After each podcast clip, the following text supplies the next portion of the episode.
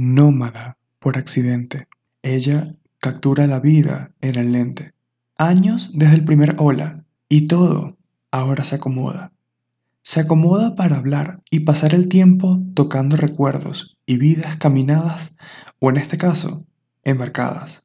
Olas van y vienen y un mal chiste siempre tiene que estar presente.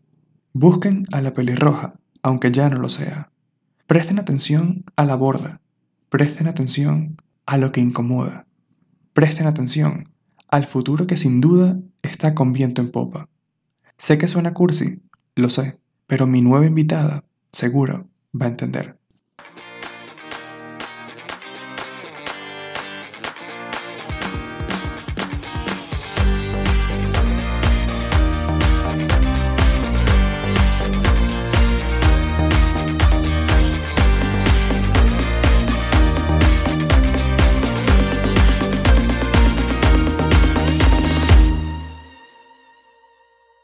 Hola chicos, bienvenidos a Tal vez Conversemos. Como siempre, soy Frederick Leonet y como cada jueves eh, traigo una persona súper interesante para conocer, para conversar, aunque obviamente ya nos conocimos hace mucho tiempo, pero esta invitada la conocí hace más de 10 años, hace mucho más de 10 años realmente, y por cuestiones, sí, y por cuestiones de la vida obviamente eh, nos, nos o sea, quisimos como hablar y bueno, con ustedes, Cristina. Hola, hola chicos, ¿cómo están? Les hablo acá desde el medio del mar. el medio del mar, literal. Sí. Eh, bueno, vamos a, a, hacer como la primera pregunta que es, en este momento, ¿quién es Cristina? Bueno, podría ser una, una viajera, luego que quedó parada en un crucero en el medio del mar, en el pleno apocalipsis, maybe. maybe. Básicamente paso casi todo el año trabajando en barcos y justo ahora que me escribiste, estamos en cuarentena total en, en las habitaciones de los huéspedes. Y nada, he pasado todo este rato editando las fotografías que tomo en el camino, básicamente. Ok, ok. Genial. Eh, ¿Cómo está la situación ahorita en el barco? O sea, ¿está complicada? ¿Está normal? Aburrido, muy aburrido. claro. Fue, fue, interesante al principio porque era todo un caos absoluto, pero como que se aburrieron de nosotros, como que ya, métase en las habitaciones y no salga más nunca. Ok, está bien. No, pero debe ser, debe ser como súper extraño pasar de estar 24/7 entreteniendo, viendo gente, conociendo, moviéndote por todos lados y ahora estar literalmente cerrado en una máquina donde no puedes salir más allá de eh, sí, es bastante pesado, honestamente. Es que lo gracioso es que antes de empezar todo esto, yo repetí en mi mente constantemente a todo el mundo con el que hablaba que decía, necesito encerrarme en esto, encerrarme en esto, paz, paz, paz. Y de la nada pasó todo esto y yo como que, ok, lo lamento mucho, creo que fui el culpable de todo esto. qué cómico, qué cómico. Bueno, eh, chicos, para los que no saben nada de ninguno de los dos, Cristina y yo nos conocimos que en el 2007, 2006. Eh. No recuerdo. Estudiamos en la escuela juntos. Exacto, estudiamos en, en, la escuela. Exacto, estudiamos que, que, desde cuarto grado, Dios mío, ah, desde cuarto grado, sí. Qué loco, me. Ah, mis traumas han bloqueado todas esas memorias. Ah, los míos, los míos, yo los traumé, pero ahora estoy como que, bueno, abre un poco la caja de Pandora a ver qué puedes sacar de ahí. sí, literal. Eh, pero bueno, eh, Cristina y yo fuimos como, casi puedo decir que fuimos buenos amigos en el colegio, pero nos separamos fue después de la graduación porque ella siguió viviendo en Maturín, si mal no recuerdo, yo me fui a un liceo, un internado en otro estado. Y, mm, y, creo que ahí se perdió fue la comunicación, ¿cierto? O sea, creo que hablamos como esporádicamente en Facebook y ya creo que fue todo. Y nos volvimos a reencontrar en persona después de, ¿qué? Siete años, diría yo, en Margarita, ¿cierto? Sí. ¡Wow! Y después, bueno, nos perdimos. Esos tiempos fueron muy cool, los tiempos de poder ir a Margarita y disfrutar. ¿Cuándo fue eso? ¿2014? ¿Cuándo? No, menos. No, 2012. 2002, no, 2012 tampoco. Sí, 2011. Creo que fue, No, 2012 yo estaba, yo no estaba en Venezuela. Ah, 2010, 2011 entonces. Ni idea, honestamente. ok. Yo tenía el pelo largo, así que está bien. 13, pero no importa. Ajá, pero, o sea, ¿cómo, ¿cómo fue tu experiencia creciendo en Maturín? Porque Maturín no es un lugar muy abierto que digamos de mente. Ah, no sé, menos mal que salí de ahí. sí. Lamento, lamento que se ofenda. Maturín es una de las ciudades más represivas que he encontrado en mi vida entera en todos los sentidos, en el sentido existencial, artístico, económico, en todos los sentidos. Y bueno, creo que haber salido de ahí me ayudó mucho a crecer como artista. Ok. Me considero, hoy en día trabajo como portrait artist on de los barcos. O sea, básicamente mi trabajo va a ser fine art, fine art photography en crucero. Genial. Y eso es una cosa que jamás imaginé que iba a poder hacer en mi vida, desde que saliendo de Maturín. Pues. Claro. Ok. O sea, que no fue muy placentero realmente. O sea, yo creo que para poner a la gente en contexto, bueno, Maturín sigue siendo un pueblo disfrazado de ciudad donde la gente todavía no, no, ve, no ve más allá de lo que tiene o sea, las personas creativas, por más de que haya una escuela de artes, las personas creativas eh, no teníamos como un buen espacio o no la pasamos muy bien en nuestro entorno, con nuestra comunidad, porque siempre bien como detractores hacia lo que hacíamos nosotros y nosotros lo veíamos a ellos como, ok, tú si te quieres quedar aquí estudiando petróleo, chévere contigo. En Maturí, si quieres ser fotógrafo, o sea, eres, vas a tener que hacer 15 años. 15 años. si acaso una boda y vas a ser como del mismo nivel, bueno, no sé, o sea, no eres más importante que nadie o sí. no se aprecia el trabajo que es la fotografía como tal en absoluto. Y nada, nunca me pude desarrollar como fotógrafa como tal en Venezuela y pensé que nunca iba a poder ser fotógrafa en ninguna parte del mundo porque mm, esa es la experiencia que me llevé. Okay. Claro, sí, tuve mi sí tuve mi reconocimiento por un poco de tiempo, pero no fue lo que yo esperaba. Okay, y luego en Argentina fue que tuve la oportunidad de, de desarrollarte más. 100% de la fotografía y de ahí fue que salté a Estados Unidos. Ok. Y bueno, de ahí terminé viajando por el mundo entero gracias a la fotografía. Eso me parece muy bien porque, o sea, una de las razones por la cual quería hablar contigo era por eso, porque tú has, tú has tenido experiencias que, vamos a ponerlo entre comillas, de nuestro grupo casi nadie ha tenido y tuviste el coraje de enfrentar todo lo que lo, en los lugares donde has vivido, en los lugares que has ido y todo ese tipo de cosas. Y me parece súper interesante y súper genial que lo hayas hecho. Claro, entiendo. O sea, imagínate uno que vino también de familias súper conservadoras, no es que tampoco tuvimos, me imagino que tú también vienes del mismo lugar que yo. No creo que tanto, no creo que tanto porque mi mamá antes del divorcio era como muy, muy alegre, era muy... Eh, muy abierto, lleno de vibra las partes creativas. Mamá, mamá fue la que me metió en el mundo creativo, o sea, teatro, música, ah, danza. Excelente. Sí. Excelente. No, yo sí vengo de familia de puros, de pura gente que, que trabaja serio, así como nunca me tomaron en serio lo que yo quería hacer y después cuando llegué a este nivel en donde estoy ahora, ahora sí soy el orgullo de la familia, pero antes era como que estás loca, te vas a morir de hambre. Sí, te entiendo total, te entiendo. O sea, porque aparte de mi mamá, más nadie me tenía como ese apoyo de que, ay, sí, qué chévere. Mi abuelo me decía como que, ajá, pero ¿qué es esa carrera que estás estudiando? O mis tías me decían, ¿por qué no estudias petróleo? Es algo mejor. Y yo... Exacto. Claro, por supuesto, tiene tanto sentido. Te entiendo demasiado. Sí. Este, sí.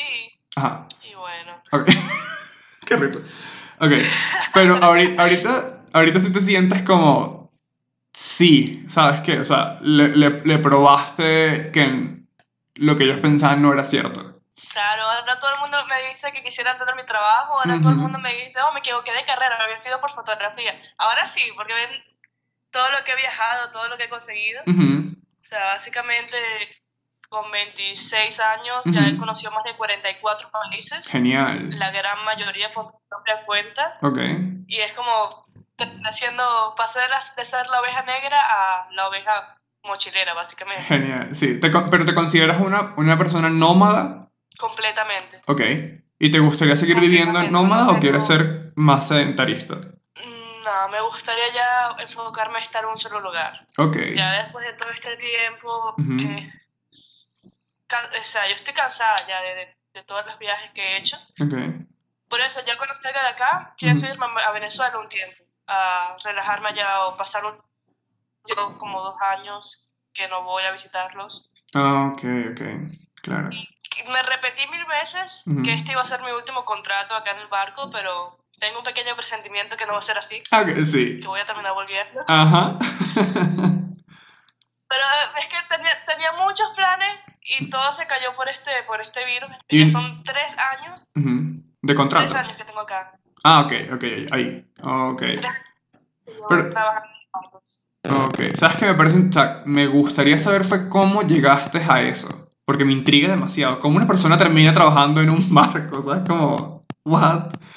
Y que no seas marinero, ¿sabes? Que no seas marino mercante o, qué sé yo, teniente, una cosa así. Exacto. No, y lo más curioso es que. Ok, te cuento. Eso fue en Argentina. Yo cuando me fui a Argentina, ahorré por un año en Venezuela, trabajé, trabajé, me fui para Argentina, pero me fui limpia prácticamente. No tenía. Sí, Andaba súper corta de plata. Okay. Y nada, tenía un amigo que ya trabajaba como fotógrafo en los barcos. Y yo lo veía viajando por el mundo también. Y digo, ¿qué, qué haces tú con tu vida? ¿Vendes droga? ¿Qué quieres? Porque yo también quiero. O sea, okay. ¿cómo lo quiero hacer yo? Genial.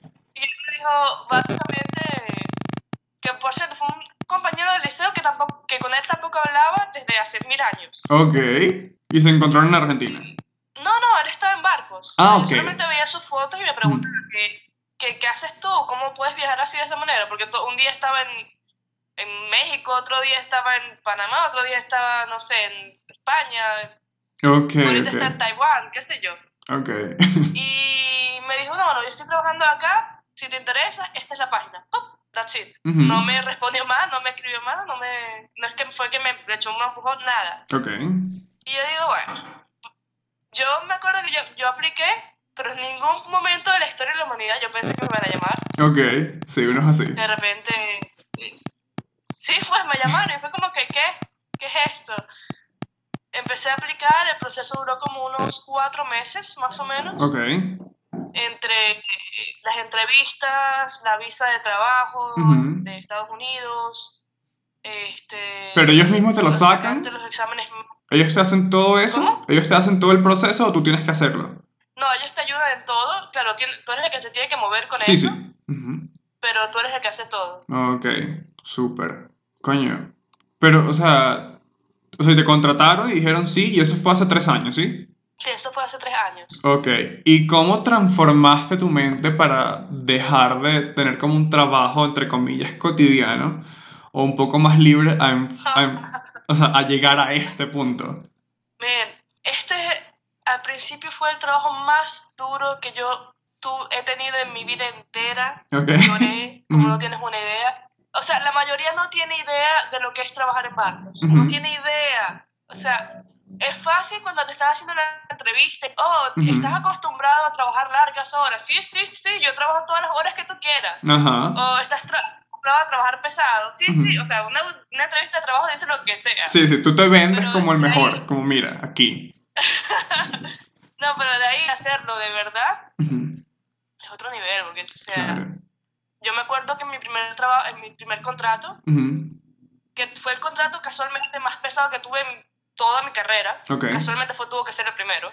Sí, siempre es así. Siempre este, es así. Yo, yo, trabajaba 14 horas al día, o sea, era estar parado 10 horas por lo menos, cargar cosas pesadas, o sea, okay. lo peor es que cuando trabajas en un barco atendiendo huéspedes, Ajá es que tengas una sonrisa todo el día. Todo el día. O sea, total. no es que puedes eh, like, poner tu cara de lo que quieras, uh -huh. no.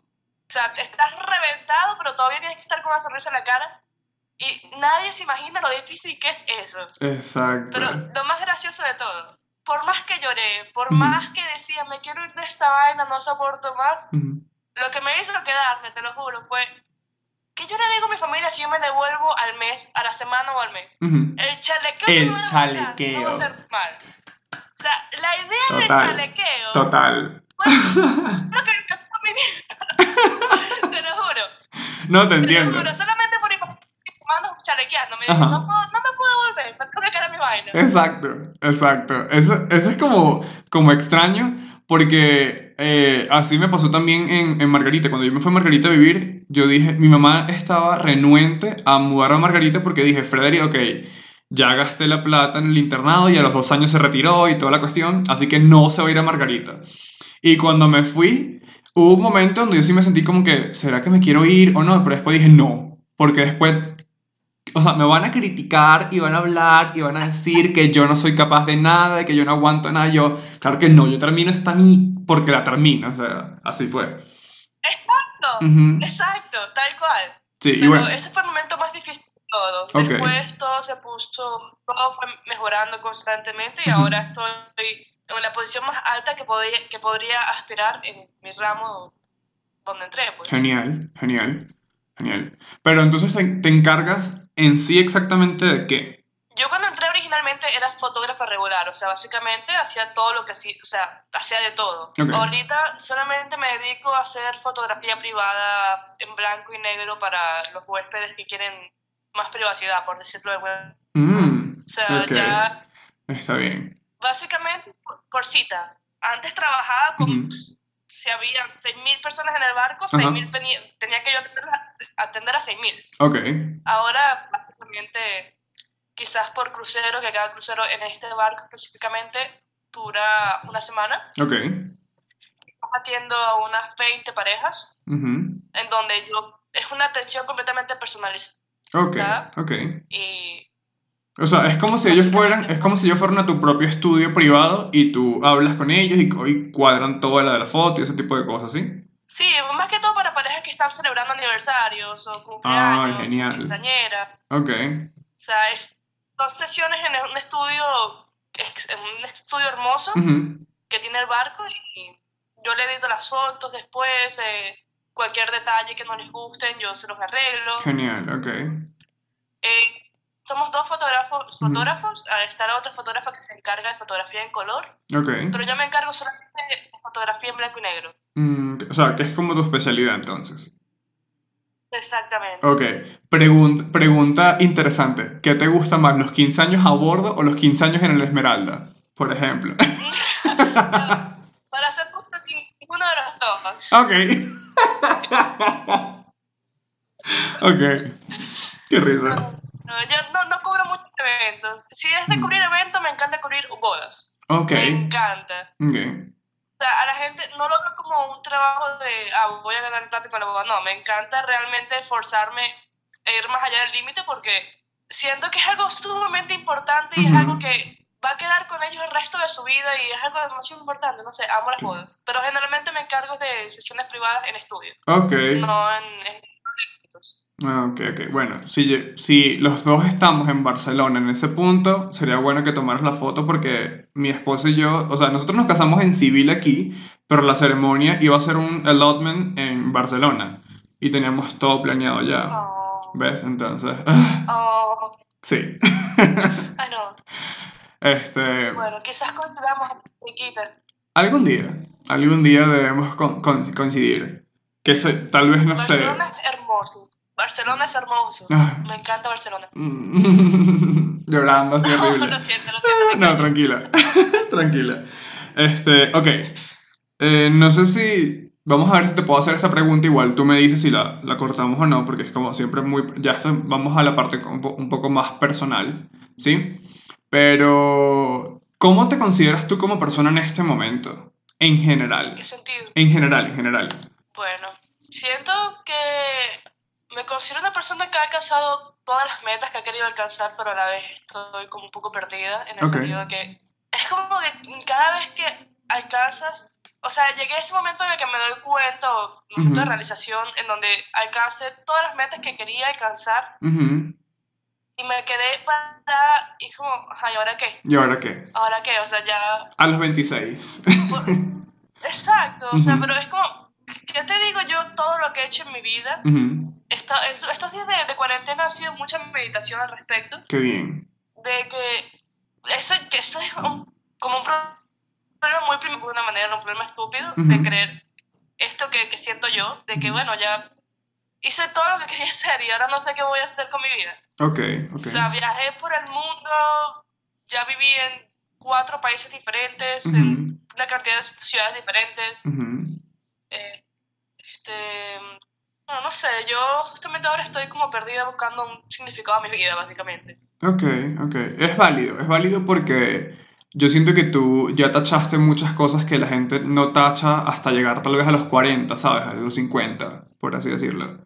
Y te puedo Exactamente. Exacto. Te puedo entender porque yo, en ciertas cosas, en mi vida personal no he terminado de tachar y espero tener mucho tiempo, pero en mi vida profesional sí he ido como tachando más rápido de lo que pensé. Y yo soy una persona que ama su profesión a morir. O sea, yo amo ser diseñador gráfico y hago todo lo posible para que la gente sepa que soy diseñador gráfico. Es como que, hola, soy diseñador gráfico y me llamo Frederick, ¿qué tal? ¿Sabes? Así. Entonces, profesionalmente... Qué cool. Sí. No, me encanta. Yo me siento súper realizado porque hasta mi primer trabajo en Venezuela como diseñador fue una cosa que tú no logras hasta tener un renombre. Y yo dije, wow, o sea, ¿cómo? Y a mí me llamaron fue por recomendación, no fue porque yo apliqué para esa empresa, por miedo a que no me aceptaran. Mira, deberíamos hacer unas colaboraciones juntos ahí. Mira, puedes participar en mi revista, no tengo ningún problema, tú me avisas y adelante. Sí. Yo feliz. Eh, otra pregunta.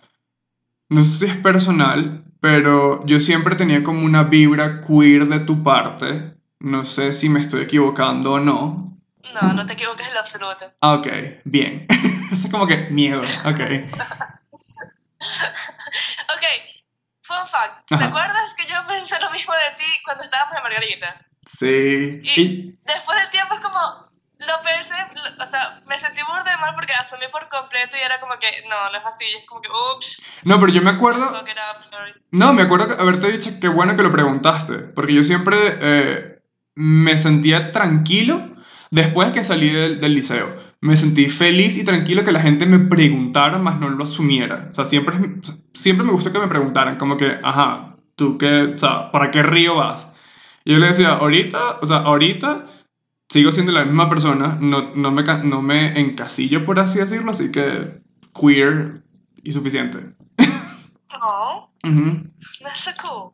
Especialmente por, o sea, ir por la parte más, como te explico, estereotípico. Sí. No know if that's a word. Que tienes esposa, pero todavía está interesada en el mundo queer. Sí, y ella también. Súper cool. Sí.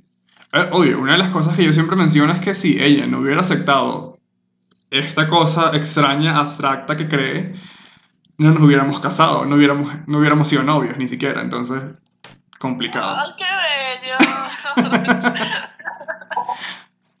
ah, ya va. Eso fue muy bonito, lo siento. Ah, ok, tranquila, tranquila. Este, no, y me gusta, o sea, yo, siempre lo menciono también que me gusta haber, haber conseguido alguien que me apoye también en cualquier aventura que haga dentro y fuera de la comunidad. Eh, ahorita no sé por qué se me ocurrió meterme en el mundo drag, pero desde mi punto de vista, y ella es la que me está ayudando como a maquillarme, conceptuarme, el corset, que si la cosa, aguántate, yo, ok, adelante, extraño. Pero yo lo veo como que ¿sabes? Me está apoyando y whatever, ya. No entiendo. Me parece hermoso. o sea, esta generación que, en la que estamos viviendo nosotros es súper cool. La gente habla muchas muchas malas cosas de nuestra generación, pero yo creo que nosotros hemos hecho un trabajo maravilloso tomando todos los estereotipos Exacto. y todos los prejuicios que habían anteriormente que hacían que la gente estuviese reprimida, que era algo muy dañino, o sea, Total. ¿cuánta gente se tuvo que haber suicidado, causado peleas o violencia. Exacto, exacto. Por el conflicto interno que había.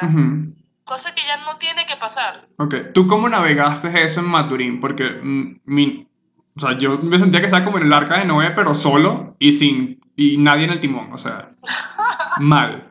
Bueno, imagínate, yo, mis padres son árabes. Entonces, más complicado fue todavía para mí. Claro, claro. Eh, fue muy difícil.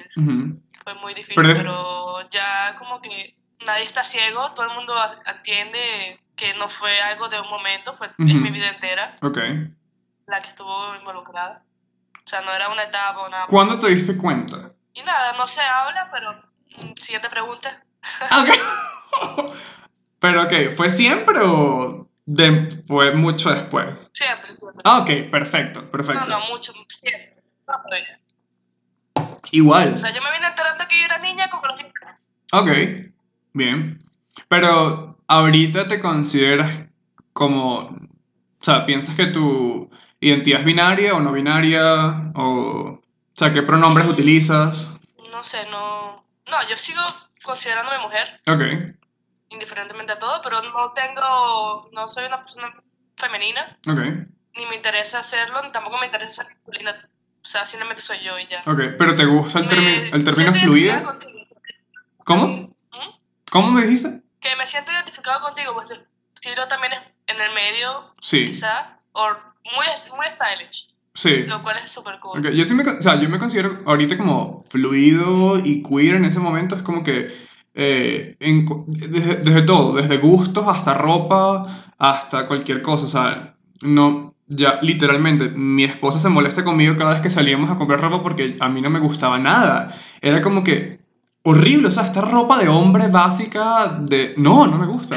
Entonces, o terminaba comprando ropa de mujer, que era como, uh, que sabía como unisex, unisex, perdón. Exacto. O que mandaba hacer. Entonces... Exacto, esa es mi vida entera. Esa es mi vida entera, yo yendo a, cualquier marca de ropa yendo a la, sección de hombres. Pues me gusta más la ropa de hombres que la de mujeres. Ah, ok. Ah, estamos un poco invertidos aquí entonces, pero está bien. sí. Qué risa. Me encanta. Sí. No, pero a mí, este, volviendo un poco al pasado, yo no sé, pero yo siempre sentía como una vibra interesante de tu lado. Tal vez, no, no sé si te lo demostré en algún momento, pero es que siempre me llamaste la atención por algo. Todavía no logro descifrarlo, pero es como que no entiendo. Y por eso también quería hablar contigo, porque, o sea, son tantas cosas, porque creo que tú y yo éramos uno de los pocos que nos conocíamos cuando éramos pequeños, pero no lo demostrábamos tanto, ¿sabes? Hasta que tuvimos que salir para decir como que ahora sí soy yo, o sea, miren a esta cosa que cree. Oh, me encanta. Sí, totalmente. Incluso yo me he dado cuenta en retrospectiva que muchos de los niños con los que uno creció que tenían como ese algo que no encajaban en el estereotipo, terminaron siendo personas mucho más cool. O sea, por ejemplo, el chico que estudió conmigo en el liceo, que fue el que me guió hacia los barcos, okay. espero que si escuches esto sepas que te odio, no mentira. este, yo era de su grupo cuando éramos, estábamos en el liceo y éramos como que los que tenían lugar, okay. ¿sabes? Súper bullying eternamente. Él también terminó siendo super cool en el estilo en el que agarró forma después. Ok. Y toda esa gente cool que de aquella época del terminaron siendo como que me... Literal, literal, terminaron siendo ingenieros en petróleo.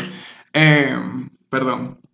Sí, exacto, yo, yo opino lo mismo. Y otra cosa que yo dije también de ti, que dije, hmm, Cristina Cristina no me parece como la, la mujer heteronormativa maturinense de toda la vida, fue más que todo en el liceo. Sabes que yo me... Y no te escribí en el liceo por eso, creo que era por pena. Porque, o sea, no sabía cómo... No sabía cómo el vocabulario o no sabía cómo expresarme. Por esa misma razón, yo en Maturín literalmente me lo pasaba en mi cuarto viendo, estando en MySpace o viendo, qué sé yo, un shock de amor con tira tequila, una verga así, ¿sabes? Entonces, no, pero igual yo no, yo no salí de... O sea, no lo asumí, sino hasta después del liceo. Ah, ok.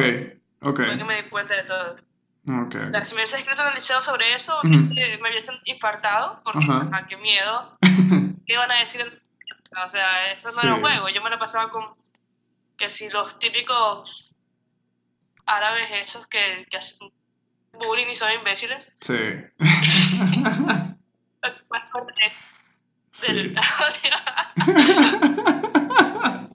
Qué risa. No, pero sí te entiendo. Siento que también, o sea, siento que tú y yo tuvimos como el mismo camino, pero en diferentes lagos, ¿sabes? Como que fuimos viendo cómo nos desarrollábamos y cómo tratábamos de navegar Maturín o Venezuela, por así decirlo. Fuimos, fuimos los niños creativos, pues. Exacto, exacto. Y qué bueno que no estudiamos en la Escuela de Arte de Maturín. Em, bueno, yo no. no, yo tampoco. Ok, bien. No, pero sí estoy culpable, estoy culpable de haber estudiado un año de diseño gráfico en la Yotienda. Ah, ok. Eso es una ofensa para mí, pero está bien. no, ya va. Para ser justas, el, el de Margarita se veía mil veces mejor que el de Maturín. No, es lo mismo. es lo mismo. Es lo mismo. Nada. A mí, yo cuando estaba en Margarita la gente decía, ah, estudias en el Yutirle y yo, aléjate de mí, Satanás. No, yo estudio en el Unimar, gracias, no quiero, chao. No, bueno, yo al final ni siquiera estudié, nunca me gradué. Ok, ok. Todo lo hice sin, haber estudiado, todo lo que sé del ámbito recreativo lo aprendí por mi cuenta. Ok, súper. Eso me parece también súper bien, porque yo creo que ciertas cosas de la de la escuela te, pueden, te pudieron haber cerrado tal vez, ¿sabes? A lo que querías, porque también los profesores de las universidades también son muy tradicionales. Son como... Exacto. Monta tu estudio o trabaja, qué sé yo, en Foto Japón, una cosa así, ¿sabes? Para... Cubre 15 años, o sea, no. Y yo hoy en día estoy como en contra de la universidad. Okay. Siento que no existe institución educativa de largo plazo que pueda mantenerse al ritmo de lo rápido que está evolucionando el mundo. O sea, cualquier cosa que tú pagues por aprender por cinco años, los primeros tres años van a, ser, inútiles. Ya para cuando te gradúes, eso va a ser información obsoleta. Exacto. O sea, ya me parece que la forma de aprender hoy en día es que la gente tiene que empezar a ser más autodidacta y empezar a estudiar más por su cuenta, cursos cortos, específicos a lo que quieres. A lo que quieres. No simplemente cosas en general, porque eso no te va a traer nada. O sea, vas a justificar tu tiempo y la gente va a estar de acuerdo con eso, pero la vida no se trata de dedicar el tiempo justo ahora, sino de, de, convertirte en, la mejor, en el mejor profesional que puedas ser en lo que te gusta. Exacto, exacto. ¿Y de eso cuándo te diste cuenta? Bueno, hace un tiempo ya, porque me sentía mal por no haber terminado la universidad. Ok. Pero de repente me doy cuenta, loco, no estudié en la universidad, pero sé tanto de, por ejemplo, mucho de, de, la gente que llega a los barcos, como New Hires, um, personas que acaban de, de conseguir el trabajo, muchos son graduados de fotografía, muchos son gente que, que tiene mucha educación, pero que no sabe nada. Claro. Y es como, lo cual, no, o sea, obviamente tener educación es algo maravilloso, no, lo, voy a, no lo voy a discutir, discutir es muy maravilloso tener la oportunidad de, de dedicarte a estudiar completamente algo, pero creo que la experiencia vale mucho más. Si te dedicas más a, aprenderlo en el, en el, campo, por decirlo de alguna manera, es más útil. O sea, practicando y ya, pues. Claro. Como digo, yo ahorita ya llegué al nivel más alto de, de mi carrera. Pues ya de, de, acá ya no puedo subir más en, en mi posición. Ok. Y todo lo que aprendí, siento que aprendí más acá en estos años de, de trabajar que lo que hubiese aprendido en cualquier universidad. Y igual ya, ya tengo la experiencia laboral, que es lo más difícil de todo. Exacto, que esto es que como... Conseguí desde los, claro, que conseguí desde los 22 años. Wow. Que fue que entré a los 23. Uh -huh. De tres años fue que entré, entré, a trabajar acá y ya tengo la plata ahorrada, ya viajé, ya hice todo. Sin... Imagínate, a veces yo me imagino, ¿estaría yo graduándome ahora? ¿Por qué? ¿Qué estaría haciendo yo ahora si hubiese, si hubiese entrado a estudiar por cinco años? Muy bueno, también, también. Igual. Yo. O sea, yo siento que también las personas que solamente se dedican a estudiar al momento de estar en la universidad, tampoco siento que exploren mucho más de eso. Yo apenas empecé a estudiar y empecé a saber de programas, empecé a trabajar. O sea, empecé a trabajar en Caracas, empecé a trabajar en Maturín, empecé a trabajar por todas partes y fue como que o sea, yo puedo decir ahorita... Maravilloso. Sí, yo puedo decir ahorita que yo me gradué en el 2015, pero yo empecé a trabajar en el 2013. Entonces, yo tengo que siete años de experiencia, creo. Sí, no estudié matemática, pero sí, como siete años de experiencia. Eso me parece excelente. Por lo menos tú eres una persona mucho más consciente. Sí. Pero la gente le hace falta un poquito más de pila. Sí, total. Total. Total, yo siento, que quedarse, yo siento que quedarse sentado, y sobre todo ahorita, y más cuando eres una persona creativa, es como, es un tiro a la cabeza, o sea, te vas a morir si no haces nada, así de fácil. Exacto.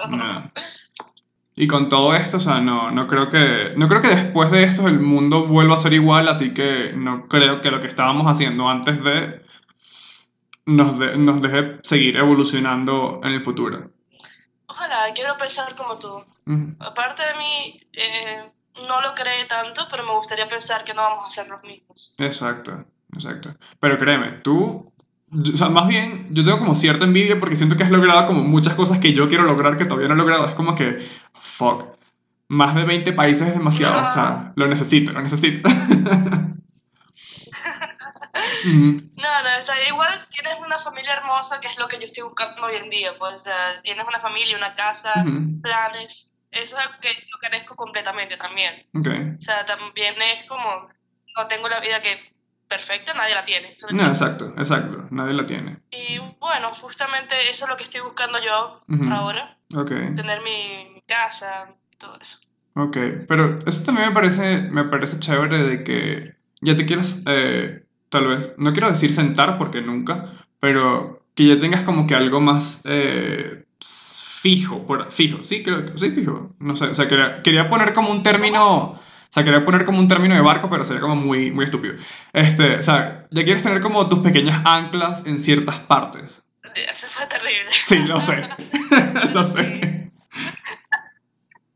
Eh, sí, sí, ya me gustaría poder estar en anclada en tierra.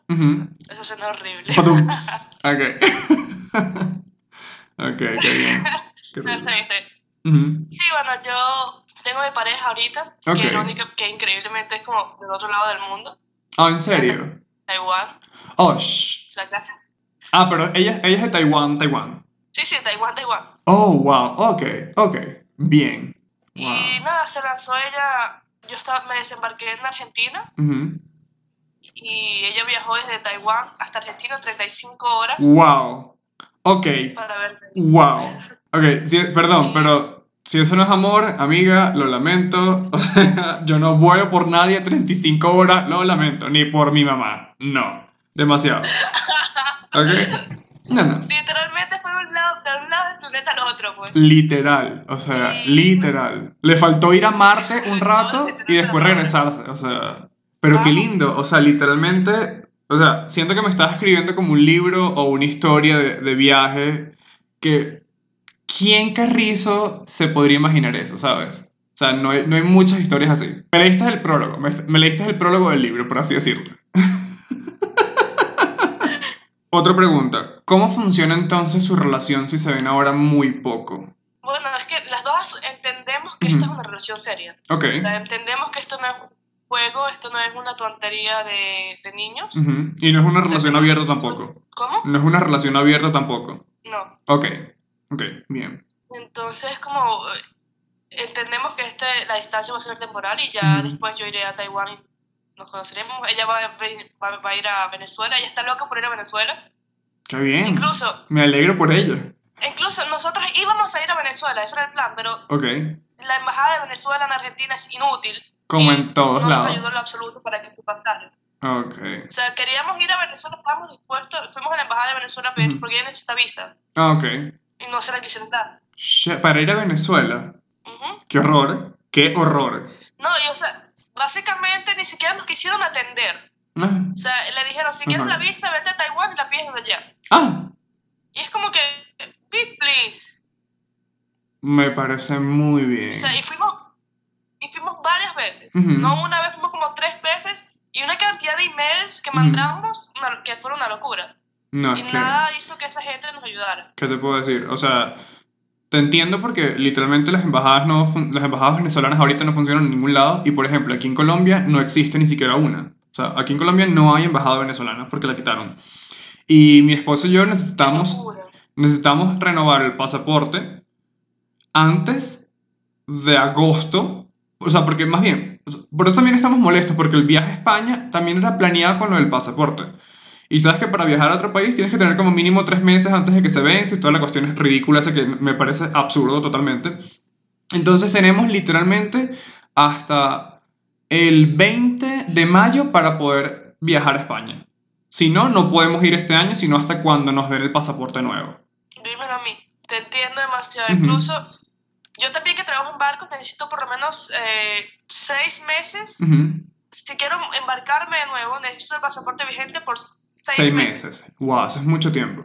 Exacto, y es como, al menos, y ahora se me va a vencer el pasaporte pronto en, en, febrero y yo no sé qué voy a hacer con mi vida ahora. Claro. O sea, ya pasé por esto una vez, horrible. Y fue horrible, me imagino. Fue muy malo. Me imagino. Igual. Fue muy eh, malo, y pensar pasar otra vez por esto fue una pesadilla.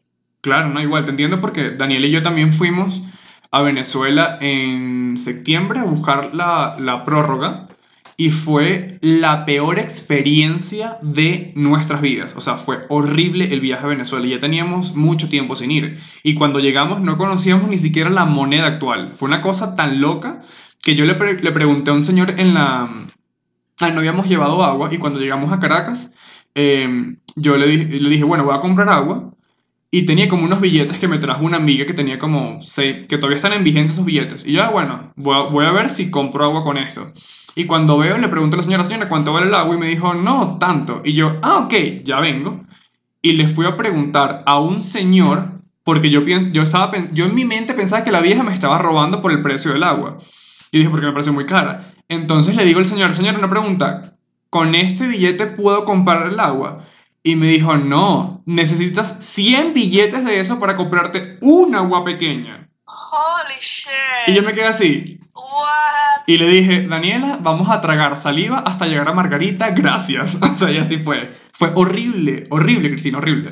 O sea, si quieres, si quieres escuchar toda la historia, tenemos un podcast en YouTube, se llama Papuyocast. Ahí tenemos la versión 1 y la versión 2 de todo lo que hicimos en Venezuela. O sea, fue ¡ah!